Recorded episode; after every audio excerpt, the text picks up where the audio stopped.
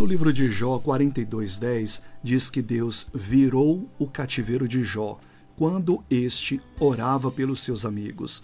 Este é o maior exemplo na Bíblia Sagrada como que Deus pode restaurar a vida de qualquer pessoa. Mas perceba que mesmo passando por todas aquelas aflições, ele não estava preocupado consigo mesmo. Ele orava pelos seus amigos.